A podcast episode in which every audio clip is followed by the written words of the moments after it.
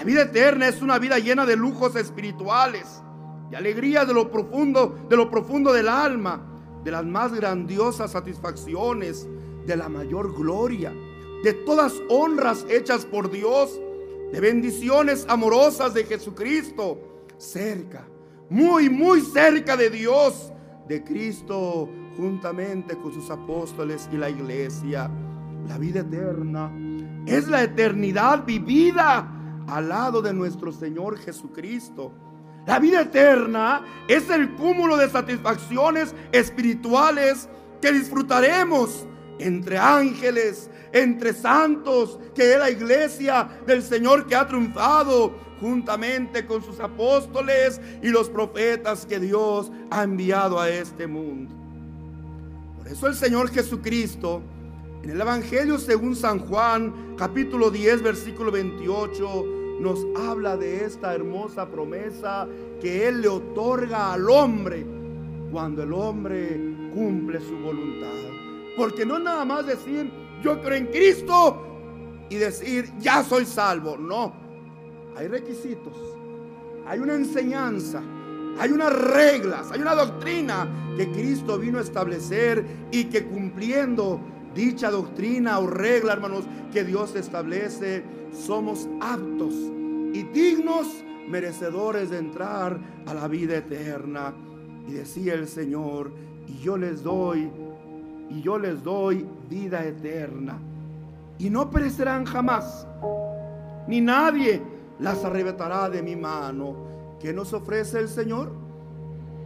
El Señor le ofrece a la humanidad vida eterna, en el que viene a ser, hermanos, procuran esa inmortalidad, ¿verdad?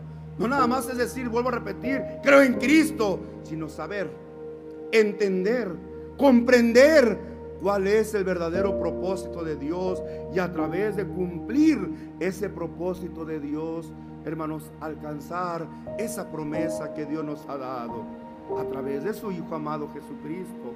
Y entonces Él nos dice, el que cumpliere fielmente, yo le doy la vida eterna.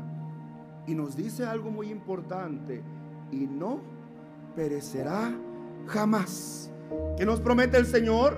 Que en esa vida no habrá qué cosa, que en esa vida no habrá muerte, ni nadie las arrebatará de mi mano. Ahí, llegando a ese lugar, llegando a esa vida eterna, ya no habrá más que temer. Ya no habrá más que pensar en Satanás o en el enemigo que algún día nos arrebate. No, ya estaremos seguros ya llegando a esa meta, ya llegando a ese lugar, ya no habrá más pendientes ni miedos, seguros y por toda la eternidad viviremos con el Señor. Entonces nosotros no somos seres creados para el tiempo, estamos hechos para la eternidad. Y hermanos, la creación que Dios hace de nosotros no es por un leve tiempo, no. Hermano, ¿cómo no? Si este cuerpo muere, si este cuerpo se muere, pero nuestro espíritu se mantiene con vida y con la esperanza de recibir un cuerpo celestial, el cual le ayudará, hermanos, a vivir por toda la eternidad. Eternidad significa que no tiene fin. Eternidad significa que no hay tiempo. Eternidad significa que no hay un lapso en el cual va a ser, hermanos, este, destruido o, muerto, sino que vivirá. ¿Qué cosa, hermanos? Por siempre, por los siglos de los siglos. Amén. Por eso dijo su hermano, nosotros no fuimos creados para vivir un corto tiempo. Los hijos de Dios somos creados para qué cosa? Para vivir eternamente. La felicidad que nos promete la vida eterna es la misma felicidad que disfruta Dios. Porque de Él sale esa hermosa promesa. Es tan grande la inmensidad de la felicidad de Dios que disfrutándola eternamente nunca podremos llegar al fondo de ella. Este mundo lo formó Dios en siete días, según lo dice la escritura. Su reino eterno ha sido mejorado para que nosotros lo disfrutemos. Jesucristo lo está preparando para cuando nosotros lleguemos. Esto es lo que hoy te vengo a recordar. Esto es lo que hoy te vengo a decir. Tú eres parte de estas hermosas herencias.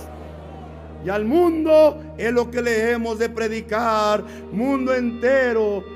El Señor nos ha dicho que Él tiene una promesa de llevarnos a vivir a la eternidad juntamente con Él. Muchos se burlarán de ti como se burlaron de Noé. Gente loca, gente ignorante, mira gente fanática. No podemos hacer más.